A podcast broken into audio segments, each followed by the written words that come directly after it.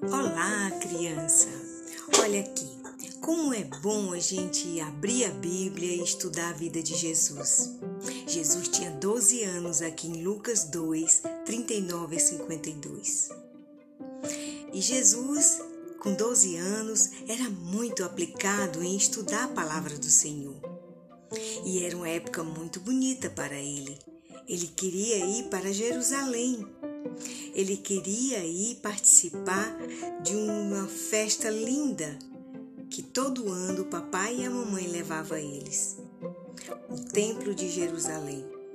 A casa onde Jesus morava era muito longe de Jerusalém.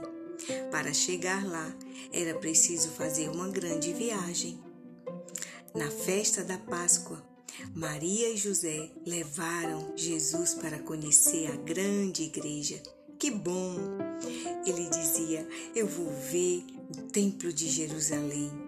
E ele estava encantado, muito feliz, esperando a viagem.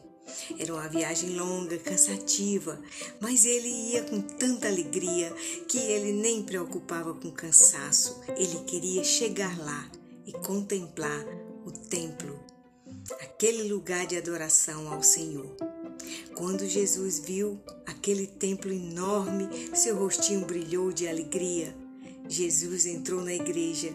Ali ouviu as pessoas cantarem para Deus, lerem a palavra, e ele ficava feliz no seu coração e entender o quanto ele amava a Deus e tinha outras pessoas que também o amavam. Depois orou agradecendo a Deus porque estava ali.